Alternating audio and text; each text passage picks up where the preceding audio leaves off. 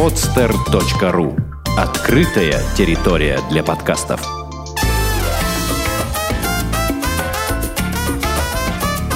«Одинокая планета» с Марией Киселевой.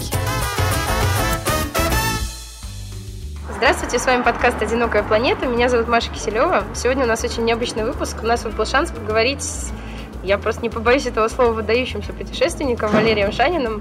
Удалось отловить его в Москве. Вот, поэтому мы разговариваем в таких несколько полевых условиях. Ну, я надеюсь, нам это не помешает. Валерий сидит напротив меня. Здравствуйте. Здравствуйте. А, Валерий, э, ну, как минимум, человек, который трижды совершил кругосветное путешествие, автор множества путеводителей, множества книг и основатель своей школы автостопа. А, ну, я хотела вначале спросить такой неизбежный вопрос. Можете рассказать, с чего все началось? Ну, вкратце, для людей, которые, может быть, совсем ничего о вас не знают, как э, вы дошли до жизни такой? Ну, если честно, началось совершенно случайно. В 83 году мы вдвоем с другом поехали в Крым, ходили по Крыму, просто путешествовали и шли просто по дороге. Остановилась машина, говорит, ребята, вы куда идете? Давайте я вас подвезу. В голову не приходилось, что можно путешествовать так на попутных машинах. Uh-huh. Человек подвез один, и мы не остановились. Проехали через Крым, Кавказ. Это было, так сказать, уже 30 лет назад, в 83 году. И с тех пор я остановиться не могу, потому что открыл для себя э, самый вот оптимальный по моему характеру способ путешествий, когда путешествуешь и не знаешь, куда тебя приведет дорога, когда весь мир перед тобой открыт, когда ты направляешься с целью доехать до какого-то одного места, потом попадаешь в три других места, угу. и э, вот это вот ощущение, что ты находишься э, в стране или там в целом в мире, как в, в своей собственной квартире, когда ты можешь спокойно переходить из комнаты в комнату, не за задумываясь долго над планированием. Угу. Это меня вот как-то зацепило, и с тех пор я только самостоятельный путешествую. Угу. У вас на данный момент, насколько я понимаю, порядка 80 стран порядка 80 комнат покорено. На самом деле 99. А, уже у меня устаревшая информация, да. да. Но вы по-прежнему путешествуете, так сказать, проектным методом, то есть вы какие-то ставите перед собой такие тематические какие-то высокие цели, или сейчас уже у вас есть путешествия, которые вы совершаете ради удовольствия, может быть, возвращаетесь куда-то? Нет, честно говоря, я не то, что сейчас это не делаю, я вообще в принципе не понимаю, как может быть путешествие ради удовольствия. Ну, не в том плане, что я мазохист, я имею в виду, что я не понимаю вот, вот это вот отдыхать. Я, в принципе, в жизни не отдыхаю. У меня нет ни выходных, ни праздников. Я либо в дороге нахожусь и все время двигаюсь, либо, если дома, то обрабатываю собранный материал. А вот так вот, чтобы просто сидеть и смотреть, как солнце, сказать, садится в море, э, у меня такой возможности нет. Поэтому, э, с моей точки зрения, э, путешествие интересно именно когда у тебя какая-то цель, когда ты понимаешь, зачем ты едешь. И обычно я еду либо, сказать, вот у меня цель какая-то глобальная вокруг света проехать uh-huh. под какую-то конкретную идею, либо я еду собирать материал для путеводителя по какой-то стране, и это меня тоже как бы подталкивает, за, сказать, вправо, влево заглянуть, еще куда-нибудь забраться uh-huh. в какое-то место. Или, э, сказать, я уже побывал несколько раз в этой стране, и у меня накопилось как бы вот ощущение недосделанности. Я помню, что я проезжал, вот там вправо-слева остались интересные места, куда надо было бы заехать. Я уже как бы еду, сказать, вот, заполнять эти лакуны. Ну, это такой очень, как сказать, подход э, рациональный, исходящий от ума. А у вас есть вообще любимая страна? Ну, 99 все-таки какая-то же должна быть, которая, может быть, не так интересна, но она вот запала чем-то вам. Ну, если честно, самая любимая моя страна Турция. Я уже там mm. больше 10 раз был, 4 путеводителя написал. В этом году я весной был в Турции, сейчас вот через два дня опять в Турцию собираюсь. И э, меня потрясает эта страна тем, что вот э, если бы вот вдруг сейчас объявили, знаете, все страны мира закрываем, есть возможность только одну страну. Я бы сразу сказал, что это Турция, потому что там действительно все есть. Это, э, значит, ну, во-первых, безвизовая страна, это огромный плюс. Приехал и два месяца путешествовать в удовольствие. Во-вторых, климат лучше, чем у нас, но все, все еще не тропики. Вот тропики бывает чересчур жарко. Uh-huh. А пища лучше, чем у нас, но опять же не жареный таракан, а все-таки человеческая какая-то пища. И самое главное, конечно, что это очень гостеприимный душевный народ. Угу. Просто, э, сказать, более гостеприимных людей очень трудно так вот найти в таком количестве, когда в любом буквально месте. И что еще мне нравится, сказать, в Турции, это э, вот эта вот гениальная идея всех туристов собрать на территории в 1% и держать, чтобы они не расползались по стране. Поэтому для того, чтобы сказать, увидеть Турцию, как она есть, нужно оторваться хотя бы 30 километров от Анталии, и все. И ты попадаешь в места, где э, любой иностранец, просто гость, которого обязательно надо напоить чаем, накормить, пригласить в гости. И классическая турецкая система такая. Ты вот где-то вот в каком-то 30 километров от Анталии отошел, и неважно, там населенный пункт какой-то, ты идешь по улице, тебя приглашают попить чай. Это такое, сказать, затравка. Если ты соглашаешься, начинаешь пить чай, начинают заводить разговоры, а может быть еще и поесть. Если ты не отказался поесть, то тогда начинают говорить разговор. А вообще ты куда идешь? Может быть, ты переночуешь еще у нас? Если ты согласился переночевать, то там, конечно, огромные программы. Это, во-первых, всех соседей обзванивают, сразу созывают, потому что это огромные события. И действительно ты понимаешь, что для них это огромный праздник. Вот такой вот встретить э, путешественника, с которым можно пообщаться. Люди все приходят, даже те, которые не могут ну, говорить на английском или на каком другом языке. Вы пока не, турецкий не выучили? Э, ну, как бы, конечно, сказать, вот на уровне моя твоя, сказать, столько раз был, конечно, научился mm-hmm. простые фразы. Но какие-то философские разговоры уже английском. на английском, да. Поэтому э, и еще плюс к этому э, в Турции действительно все есть вот в плане достопримечательностей. Угу. Это э, сказать, греческие, римские руины больше, чем в Греции или в Риме, и хеты, и первые христиане, и э, сказать, древние исламские какие-то памятники. Ну, буквально вот э, открывая учебник истории э, сказать, э, средней школы, и 60% или 80% там будет событий, которые происходили на территории Турции. Опять же, там есть и моря, и горы, и реки, и леса. Ну, вот буквально трудно придумать, вот чтобы такого, сказать, в Турции не было. Даже удивительно, что вы, в общем-то, столько стран и экзотических, а говорите про Турцию, в которой было, вот, мне кажется, многие, как сказать, слушатели, даже не самостоятельно путешественники, скажут, о, да я был, но... Ну, а скажут, это они были в Анталии, ну, они да, на самом деле да. настоящей Турции не видели. Но, э, если честно, конечно, я был и в экзотических странах. Это просто на вскидку, я говорю, себе одна страна. Например, взять ту же самую Вануату. Еще одна такая яркая страна, которая очень запомнилась. Потому что как-то проводили исследования, где самые счастливые люди. И оказалось, что вануатцы самые счастливые люди в мире. Но это по, по статистике. А когда я там путешествовал, я в этом убедился. Именно вот отношение у них такое интересное, что мы живем на таком острове изобильном, где все есть. И там идешь по Вануату, подходит тебе вануатец, значит, говорит, значит, видишь там бананы, значит, рви, у нас, сказать, страна изобильная, значит, все, что вот видишь, ешь спокойно.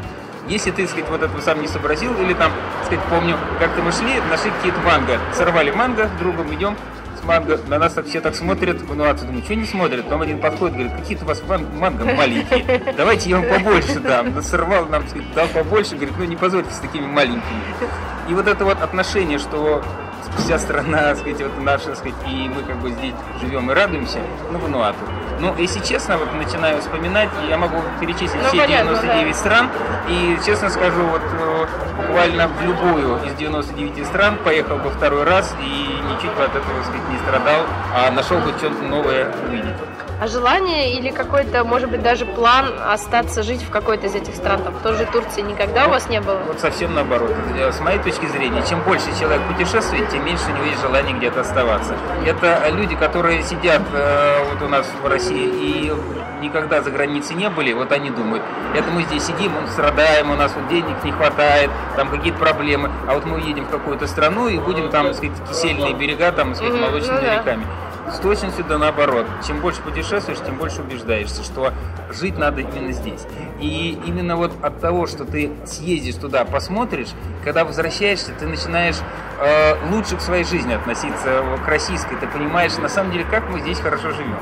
Но проблема не в том, что Россия лучшая страна. Я вот ничуть не шовинист, и, как бы сказать, а проблема в том, что Э, знаете, как вот есть, э, сказать, вот сами по себе кривые такие, сказать, вот, ну, не знаю, предметы, которые на ровной поверхности, они некомфортно лежат, а вот на кривой поверхности, когда вот выступ совпадает, они очень комфортно. Мы такие предметы. Да, поэтому мы сами по себе россияне вот такие кривые, что нас вот в другую страну помести, э, углами будем тереться, а здесь хоть мы и жалуемся, ругаемся, на самом деле э, жить надо именно в России, а путешествовать именно для того, чтобы почувствовать, как хорошо, что мы живем именно здесь.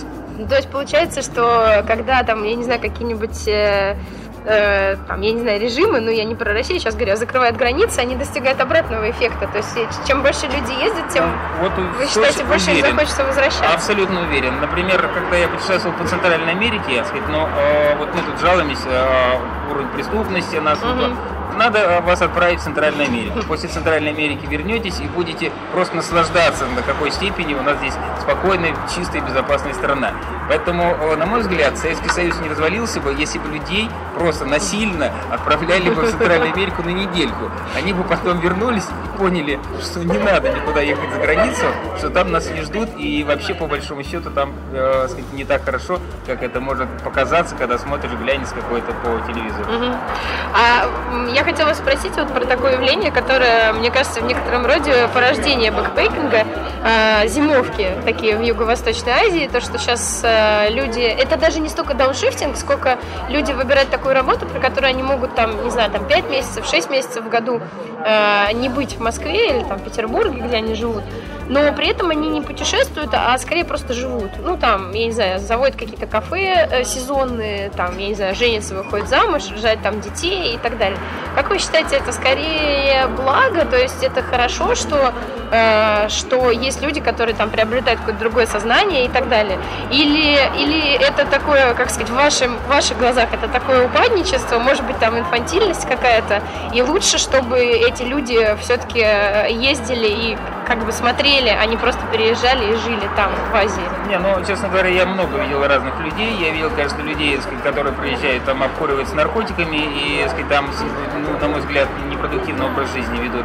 А вот, чтобы уезжать на зиму, я и сам так делал. Сказать, в прошлую зиму я, например, провел в Таиланде. Э, Мне, правда, не нужно было кафе заводить. Я, у меня просто перед этим было очень длительное путешествие, 6 месяцев непрерывно нон-стоп ездил, нафотографировал, наснимал и, так сказать, э, нужно было написать. Поэтому я 3 месяца просто, так сказать, разбирал материал, который у меня накопился. Поэтому э, работал, можно сказать.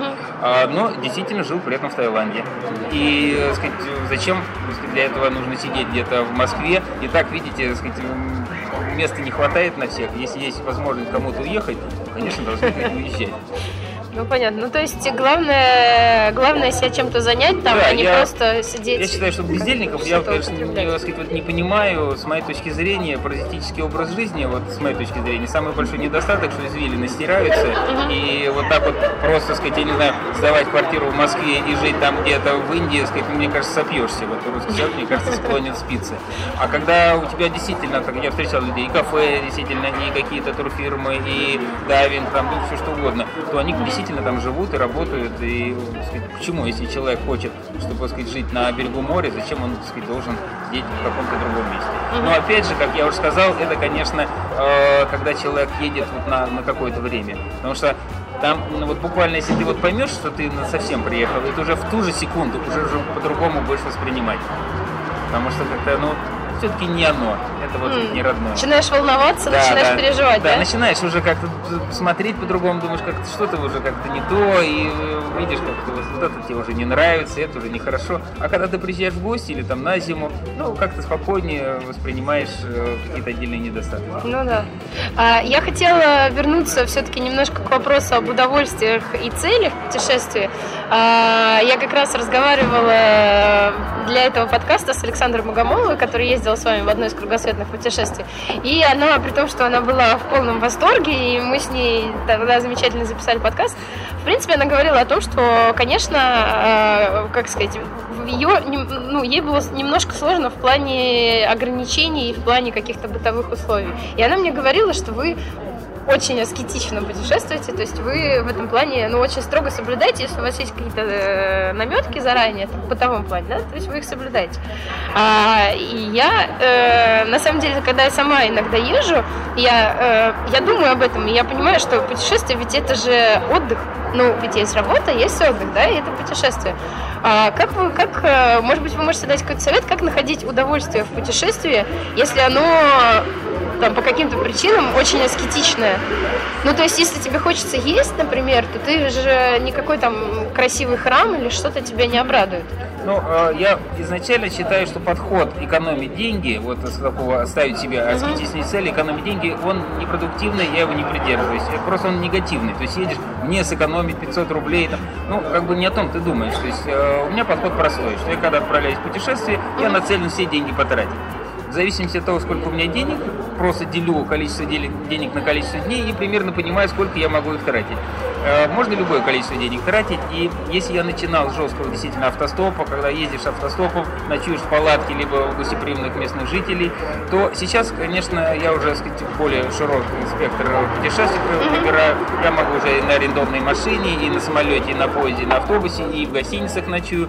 Но э, с моей точки зрения, э, самое важное, что сказать, должно быть в путешествии, это разнообразие. Потому что э, комфортом, если честно, нормального человека сейчас не удивишь. И вот, э, ну вы же где, я не знаю, вы, сказать, спите нормально на кровати, сказать, в комнате какой-то, и вас после этого поместить в пятизвездный отель, но разница не такая большая. А вот если вы спите на берегу Мертвого моря, прям волны э, у ног, когда плещется, ну там, конечно, не так может быть э, мягко, но зато это уже ни с чем не сравнишь. Когда на тобой бездонное небо, тут плеск волн, э, ночь южная, то э, никакой отель с этим близко сказать, не подходит. Поэтому э, я вот э, и, и хочу, чтобы путешествие было максимально разнообразным. Поэтому значит, для Богомолова, может, удивили, удивили вот эти пики, потому что действительно мы значит, как-то с ней спали в Марокко, э, в Пульман-Дадес, ну, просто, сказать, не ожидал, что в Африке будет так холодно. Действительно, была холодная ночь. Случайно так не повезло.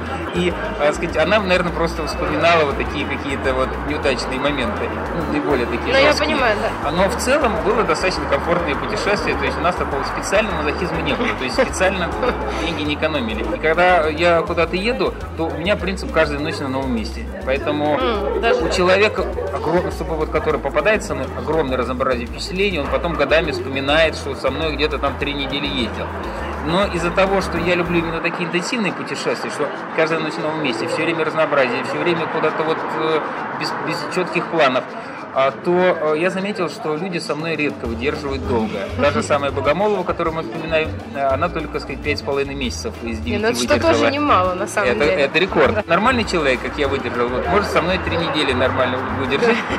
Если выдержите дальше, давайте дальше. Но чтобы, сказать, вот правильно рассчитывать свои силы, вот три недели. Потом, конечно, сказать, э, после этих трех недель человек возвращается домой и начинает, сказать, вот рассказывать, со всеми делиться. И как я заметил, подавляющее большинство людей, которые со мной ездили, они потом уже с кем-то другим уже ехать не могут, потому что уже пресно становится. Э, хочется именно вот, вот, вот такого, вот, вот когда у тебя три недели, а потом впечатление, как будто ты еще случайно еще одну жизнь прожил, дополнительно к своей обычной. А э, у вас последний кругосветка какой был бюджет? Я помню, что вы была книга там за 280 долларов, но это было очень давно. А вот последний у вас... Ну, а, на самом деле, для того, чтобы поехать вокруг света, с моей точки зрения, uh-huh. значит, должна быть какая-то сверхидея. Первая идея была проехать практически без денег, uh-huh. поэтому я установил там 300 долларов и поехал за 300 долларами. А, выяснилось, что я перестарался, 20 долларов еще лишних осталось, но за 280 долларов я проехал, доказал, что можно проехать за 280 долларов. Второй раз повторять мне неинтересно, не uh-huh. потому что, ну что, за 279 что ли я поеду? Просто эту тему я для себя снял, я понял, что можно ездить без денег. Но проблема возникает, время очень много надо, потому что у меня первая кругосветка 3 года заняла. Для того, чтобы вложиться в 280 долларов, пришлось увеличивать время. Вторая цель была с точностью наоборот. Раз у меня время растянулось, а давай-ка я э, сказать, попробую выяснить, за какой минимальный срок можно проехать, чтобы это действительно было полноценное путешествие. Uh-huh. То есть два раза пересечь экватор, пересечь все меридианы и проехать не меньше окружности тропика Рака, 36 700 километров. Второй раз поехал, значит, там уже была гонка, сказать, уже сказать, все быстрее, быстрее все посмотреть. Э, за 108 дней проехал. Но второе путешествие я вез туристов, поэтому сказать, бюджет мне неизвестен, значит, туристы платили сказать, за путешествие, а я как гид, сказать, можно сказать, работал. Третье путешествие, когда у меня появилась идея, а можно ли путешествовать с российским загранпаспортом, не заходя в иностранные посольства и консульства, опять же, самая главная была э, цель проверить, э, сколько можно проехать с российским загранпаспортом по безвизовым странам. Uh-huh. Поэтому самое главное было страны. я так посмотрел э, на карту мира, ужаснулся, стран немерено. Поэтому, если выбирать по странам, сказать, ну, во-первых, запутаешься, во-вторых, жизни не хватит, чтобы все проехать. Поэтому я стал по регионам. Думаю, а как вот все регионы Земли охватить? И тогда, значит, Европа, Африка, а, Ближний Восток, Южная Азия, Восточная Азия, Индокитай, Океания, Южная Америка, Карибские острова, Центральная Америка. То есть вот эти регионы выбрал. Выпали естественным образом только Северная Америка, США с Канадой, Австралия выпала, ну, потому что визовые. А в принципе вот насобирал 48 стран. И была идея проехать вот именно 48 стран посмотреть. Э, и у нас получается как, когда мы какой-то критерий один фиксируем, то второй начинает как бы вот ну, да, да.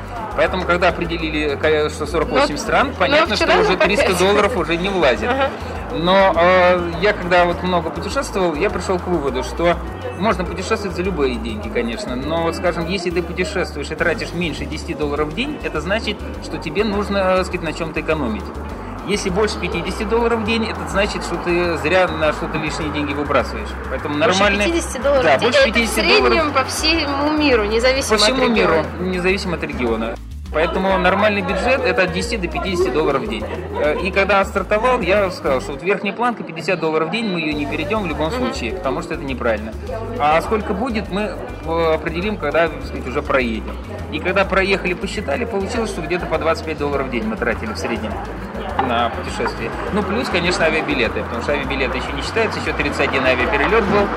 Опять же, э, были проблемы, которые, сказать, сами себе придумали. То есть, раз я себе поставил принцип не, сказать, ногой не ступать в визовые страны, то был, например, такая ситуация. Значит, ехали по, э, по океане, само, э, сказать, Вануату, Фиджи, Самоа, и вот если представляете карту Тихого океана, мы уже где-то были в середине Тихого океана, там нам чуть-чуть до Южной Америки. Но авиаперелеты все идут через Австралию либо Новую Зеландию, а там страны визовые, нужно транзитную визу оформлять. Э, нельзя даже пересесть в аэропорту без транзитной визы. Но у меня же принцип только без виз. Тогда что делаем? Разворачиваемся из Фиджи в Гонконг, с Гонконга в Куала-Лумпур, потом через Южную Африку на Буэнос-Айрес, на Южную Америку. Через Южную Африку. Да, то есть мы вместо того, чтобы пролететь пол океана, мы в результате два с половиной океана пролетели. Но принцип сказать, э, был без виз. Мы без виз пролетели. То есть вот мы из Самоа безвизовым странам пролетели в Южную Америку. Поэтому ради принципа, конечно, много тратил еще время, э, сказать, времени, сил и денег, но важно было доказать, что можно с российским загранпаспортом проехать. И э, стартовали 19 сентября, вернулись 1 июня. Вот за 9 месяцев э, побывали в 38 странах. Изначально планировалось 48 стран. Но потом, когда э, сказать, ехали уже вправо-влево уже э, сказать, получилось, что какие-то страны не попали. Потому что э, я обычно, когда планирую, у меня обычно более-менее четко есть э, длительность, на которую я могу рассчитать. Обычно перед стартом я знаю бюджет сказать, по времени и деньгам. Я знаю, сколько примерно денег могу потратить и сколько времени. А вот в промежутке, там, э, сказать, плюс-минус одна-две страны, или там какие-то вправо-влево заехать, я сказать, могу спокойно поворачивать. Поэтому, когда было сказать, изначально 48 стран, потом получилось 38, 8, но там не было ни одного дня, чтобы вот мы просто не знали, чем заняться. Если честно, то я потом подсчитывал, там 30 с лишним дней мы в автобусах спали, просто ночью в автобусах спали, в аэропортах спали, чтобы время не тратить. И э, вот э, непрерывно, непрерывно ехали. Но проблема э, с путешествиями стоит в том, что у каждого человека есть ограниченный объем оперативной памяти. А, вот с моей точки зрения, когда человек едет, новые впечатления, очень новый, новый, новый, все, радуется, а потом через некоторое время уже перестает радоваться, он уже вкус перестает чувствовать. Так же, да, как да. вот за едой нельзя икру там есть больше трех килограмм за раз. А, так и с путешествиями. Вот, больше трех недель. Ну, обычно у нормального человека где-то за два месяца оперативная память забивается, и после двух месяцев человек уже не воспринимает. Он уже вот вкуса не чувствует, э, радости не испытывает, у него забилось все. Единственное, что э, можно сделать, это его либо отправить домой, либо куда-то посадить, чтобы он отошел. Но вот в этом путешествии у нас мы двигались 9 месяцев, и там, в принципе, не было ни одного выходного дня, некуда было деться, то есть надо было все время ехать. И э, я, это у меня уже было третье путешествие, я до этого тоже много путешествовал, и э, очень часто видел на своих попутчиках вот эту проблему. Вот я прям наблюдал, вот человек забивается оперативная память, если его деть вот при этом некуда, то мне приходилось его на себе потом тащить. Потому что, ну, явно, вот тащит человек на себе, а он просто, как бы, ну, уже не хочет надо. ехать? Он уже не хочет, он уже ни вкуса не чувствует, вот уже как бы, как бы, ну, повинность отбывает уже, а не путешествует. И я по наивности думал, что я такой человек уникальный, что у меня там границ нет. Но честно могу э, признаться, когда ехал вот в этом путешествии 9 месяцев, каждая ночь на новом месте, 38 стран, и вот уже вот в девят, на девятом месяце а я, она мне еще не забилась. Я еще нормально вполне воспринимал, но я уже почувствовал, что границы есть. Я в нее еще не уперся, но я почувствовал, границы есть. Так что я для себя установил больше 9 месяцев подряд в таком вот режиме путешествовать не стоит. Ну да. А как вы, кстати, подбираете попутчиков? Я вот в одной вашей книжке прочитала такую мысль о том, что э, если вы там хотите за, за кого-то выйти замуж или на ком-то жениться, и вы с этим человеком отправляетесь в путешествие, если вы потом вернулись и не разругались, то все отлично, можете жениться, быть, проживете всю жизнь. Или там можете потом отправляться на Марс. Как, как вы находите таких людей, с которыми вы, э, ну, собственно, это же очень-очень сложно в такой ситуации сохранять мир в такой маленькой группе?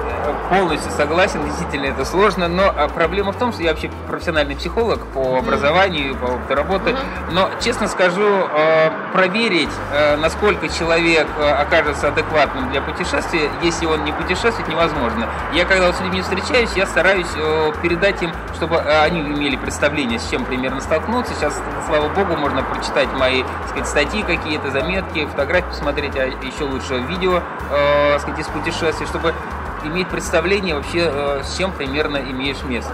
Э, э, предстоит столкнуться в путешествии.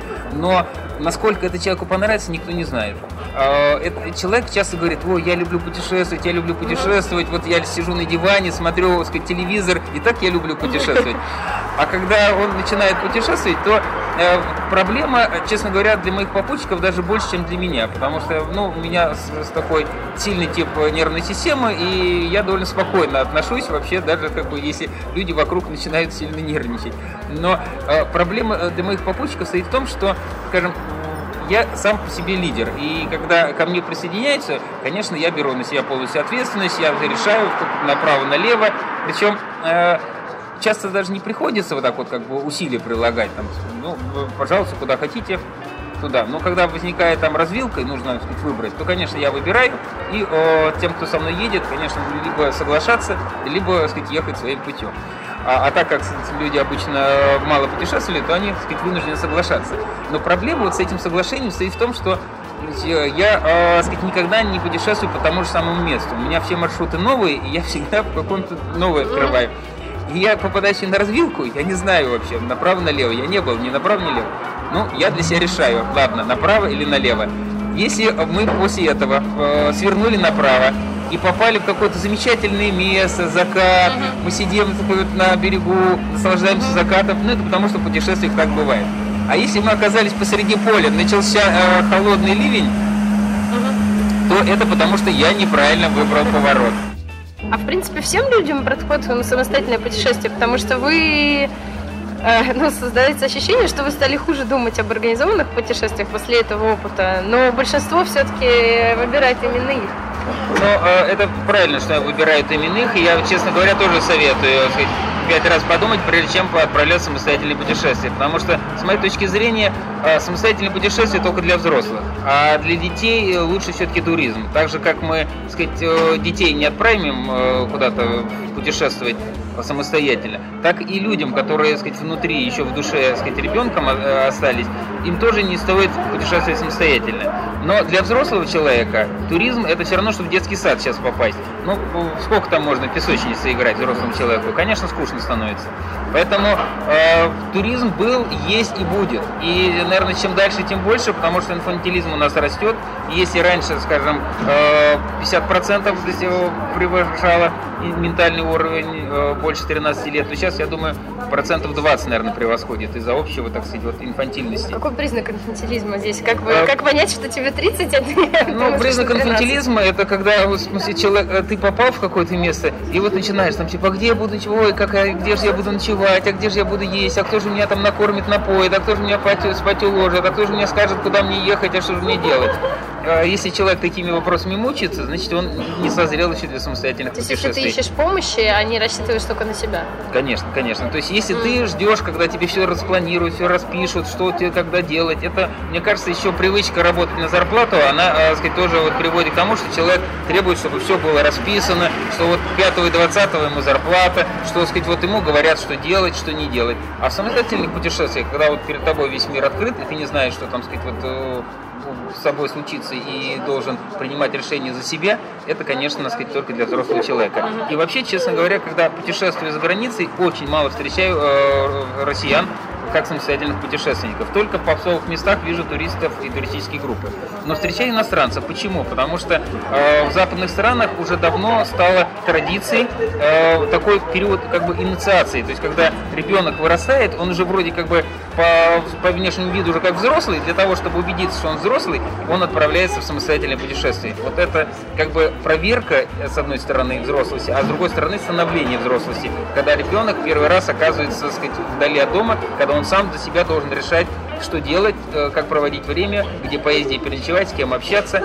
И э, это связано с тем, что у них отменили всеобщую воинскую обязанность, э, и поэтому в армию не стали брать для того, чтобы сделать взрослого человека, а какой-то такой период нужен. Поэтому сейчас в западных странах принято э, заканчивать человек школу, прежде чем э, учиться в университете, он отправляется на год в самостоятельное путешествие. Неважно даже, насколько далеко он уедет или там глубоко проникнет, а главное, что он в течение года сам за себя отвечает. И после этого он, когда возвращается, он уже становится настоящим взрослым человеком. А у нас все-таки люди э, хотят, чтобы за них кто-то отвечал, чтобы их куда-то отвезли, им показали, накормили, напоили, все, сказать, за них сделали, чтобы мозги свои, сказать, не напрягали. Но становится больше, хоть немножко. А, Ну, конечно, становится больше, потому что, сказать, все-таки у нас уже до, до 91 года, когда был Советский Союз, конечно, вообще было невозможно э, Ну, сказать, научиться. технически, да. Технически чисто, да. Сейчас, конечно, с каждым все больше, с каждым разом все больше и больше. Но все равно, что мне обидно, сказать, что их меньше в разы, чем, сказать, э, не знаю, из той же самой мелкой Голландии, которой на карте ты не найдешь, а голландцев чаще встречаешь, чем россиян. А э, такой просто еще небольшой вопрос по динамике. А становится ли мир, ну как сказать, опаснее или безопаснее? Потому что многие люди не путешествуют не потому, что они там, может быть, э, боятся, что негде будет переночевать, а потому что они боятся каких-то реальных вещей, то есть там, я не знаю, бандитов, что их ограбят. И, к сожалению, уже бывают случаи, когда пропадают самостоятельные туристы. То есть вот в прошлом году в Мексике, по-моему, пара украинская пропала. Я даже не Да, знаю, чем там да, закончилось. А, вообще вы сталкивались с какими-то опасностями конкретными? И как вы считаете, становится безопаснее ездить вот за то время, пока вы ездите, за тот долгий срок, или становится все-таки опаснее? Ну, э, на самом деле, я бы сказал, что примерно одинаково. Сказать. Э, Единственное, что есть регионы и какие-то особенно части, сказать, где опаснее всего. Например, э, Центральная Америка. Ну, самый бандитский регион. И когда я отправлялся в Центральную Америку, я уже знал, что сказать, примерно 9 из 10 со- становятся жертвами ограбления, которые попадают в Америку. И очень э, стремился попасть вот в, этот, в эти 10% приложил максимум усилий для того, чтобы, сказать, не ограбили. И э, считаю очень хороший результат, потому что ограбили уже буквально напоследок. Э, Поэтому большую часть э, удалось проскочить в Центральной Америке. Но если бы вы побывали в Центральной Америке, поняли, что шансов, что тебя не ограбят, очень мало. Э, Я старался по максимуму в крупные города за ненадобностью не заезжать, ночью не ходить по бандитским районам. Поэтому ограбили в максимально комфортных условиях, в центре города, в 12 часов дня, много так сказать, людей было. То есть, ну, очень так комфортно, так сказать, можно сказать, даже, так сказать, ну, как бы уважительно. Да, три парня, так сказать, с пушками, так сказать, очень даже так культурно, можно сказать, ограбили. Поэтому э, есть вот такие места, э, в которых нужно, так сказать, пять раз подумать, э, стоит ли туда суваться. Но проблема в том, что когда путешествуешь по незнакомым местам, ты сразу оценить этого не можешь. Но даже, я заметил, даже в самых бандитских районах, э, сказать, бандитов все-таки не 100%. Там этих ну, бандитов там 10%. 90% нормальных людей. И вот помню, мы с друзьями были в Буэнос-Айресе, зашли в неправильный район. Ну, мы, так сказать, не могли определить, Вы не знали, правильно или да, нет. Мы район? вначале не знали. Ну, как-то мы шли из одного более-менее нормального района в другой, а срезали. Как бы не совсем были правы, что Я срезали. короткую дорогу. Да, вот пошли по короткой дороге. Но э, с чего там началось? Стали подходить люди, такого обычно пожилые, подходят, говорят, ребята, вы знаете, вы неправильный район зашли, вам бы отсюда лучше выйти. Ну, ну что делать? Мы выходим, давай, стали выходить. мы, значит, вроде как выходим, а потом опять куда-то не туда свернули, и я вот уже чувствую, что перед этим мы выходили из опасного района, а сейчас мы как бы в него углубляемся чисто физически такое ощущение, что как-то вот как будто ты в вязкую жидкость ходишь. Почему? Потому что идешь, и все взгляды, вот люди, которые цепляются и не отцепляются. И вот ты вот идешь, и все взгляды тебя смотрят э, э, на, на тобой. Обращены. Да, на, на тебя. Зацеп, зацепились, главное. Вот это ощущение, что они не просто так посмотрел, ушел. Они зацепились, и вот ты тянешь на эти взгляды. Что делать? Я говорю, разворачиваемся на 180 градусов. Развернулись и стали оттуда выходить. Но действительно вот это вот ощущение чисто такое физиологическое, когда ты попадаешь в неправильный район. Что тут можно сказать? А, что нормальные бандиты, у, них лично против тебя никаких вот претензий нет. У них чисто экономический вопрос. Чисто бизнес, да, чисто экономический вопрос. Поэтому, ну, как-то, сказать, ну, у каждого свои как бы, проблемы, поэтому, э, ну, вот хорошие есть, на мой взгляд, аналогии это с вождением. Все понимают, что люди гибнут на дорогах, что вождение дело опасное ну, понимают разницу между тем, что человек аккуратно водит, э, значит, не купленные права, что он водит аккуратно, за рулем не пьет, что у него вероятность меньше, но, так сказать, все равно не нулевая. Он может все равно попасть в аварию, столкнувшись с каким-то идиотом. А если человек купил права, выпил, сел за руль и нажал на газ, ну, понятно, что ничего хорошего не получится. Поэтому, если человек э, сидел у дивана, смотрел телевизор, а потом решил поехать сразу в Центральную Америку, я считаю, что он, конечно, не прав начинать надо с каких-то более таких э, тихих, мирных мест. Где вас в ближайшее время можно будет или почитать, или, может быть, какие-то ваши фильмы посмотреть, что... Э, как, я, я не хочу так, конечно, формулировать, но ваши творческие планы, но именно вот где-то какие-то, может, сейчас выходят ваши путеводители или книги, или... Ну, э, ведь вот мы уже упоминали третий кругосветное путешествие uh-huh. по безвизовым странам. Я таки сделал фильм э, трехчасовой э, и недавно устроил премьеру для своих друзей, знакомых, показал им на большом экране. Хотя фильм, конечно, рассчитан, что будет показываться по телевизору, и сейчас сейчас я, так сказать, веду переговоры, чтобы угу. показать по каким-то телеканалам. Так что фильм «Вокруг света без виз». Одновременно три месяца лета я посвятил тому, что сидел, писал книгу. То есть я выпустил фильм и одновременно писал книгу. Опять же, сейчас веду разговор с издательством, чтобы угу. эту книгу напечатать. Поэтому в ближайшее, сказать, должно сказать, выйти одновременно и фильм, и книга о моем кругосветном угу. путешествии. Но у меня очень много заготовок, которые еще до конца не доведены. То есть отдельное путешествие в Центральную Америку, о котором я уже упоминал, ведь отдельная книга, а, путешествием в Индокитай, это уже у меня как бы есть такие большие заготовки для книги, которые нужно, так сказать, э, довести до ума. И сейчас у меня э, продолжается проект «Мир без виз», я отправляюсь э, в Турцию, потом Непал, Шри-Ланка, Юго-Восточная Азия, поэтому я продолжаю в том же, сказать, ритме, в котором последние 10 лет. Примерно полгода провожу в дороге в новых путешествиях, примерно полгода обрабатываю этот материал, чтобы, сказать, о нем что-то написать, э, сказать, снять какой-то фильм, сделать фотографии. Угу. Ну вы как автор множества путеводителей, как, как вы считаете, есть ли какое-то будущее вообще у бумажных путеводителей или следующий ваш проект будет участие в каком-то приложении, э, которое, ну, как сказать, дает более структурированную, может быть, информацию, менее лирическую? Ну, честно говоря, я и бумажные путеводители писал, и типа электронных путеводителей для сайтов делал. И все равно, как ни крути, ну не знаю, бумажным все равно удобнее пользоваться. Вот чисто, скажем, если едешь в какую-то одну страну, то бумажным путеводителем все равно пользоваться удобнее.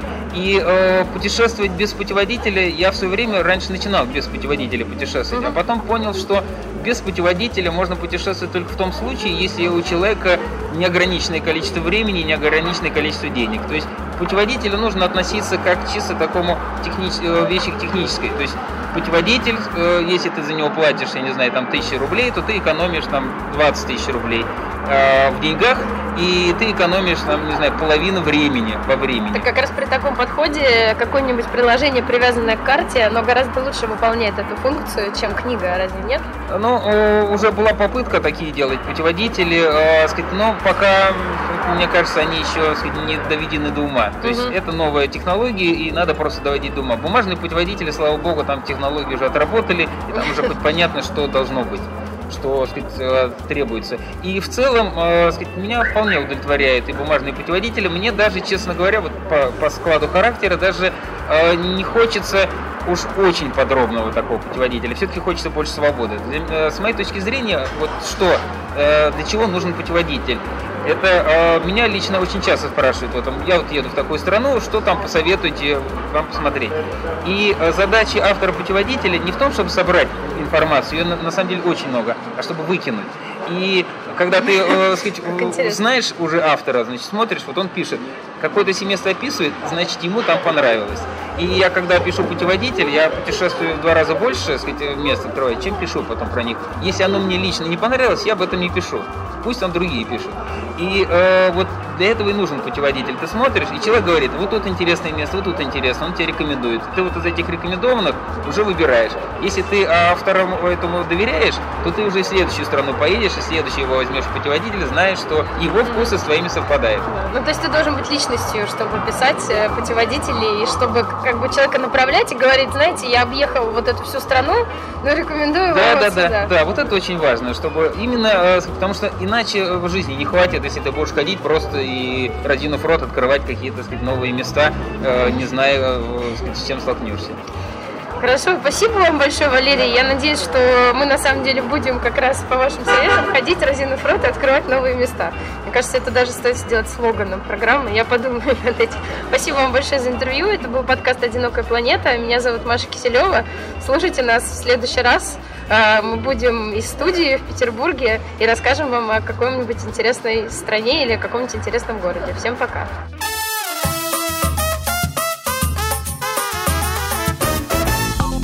Сделано на podster.ru Скачать другие выпуски подкаста вы можете на podster.ru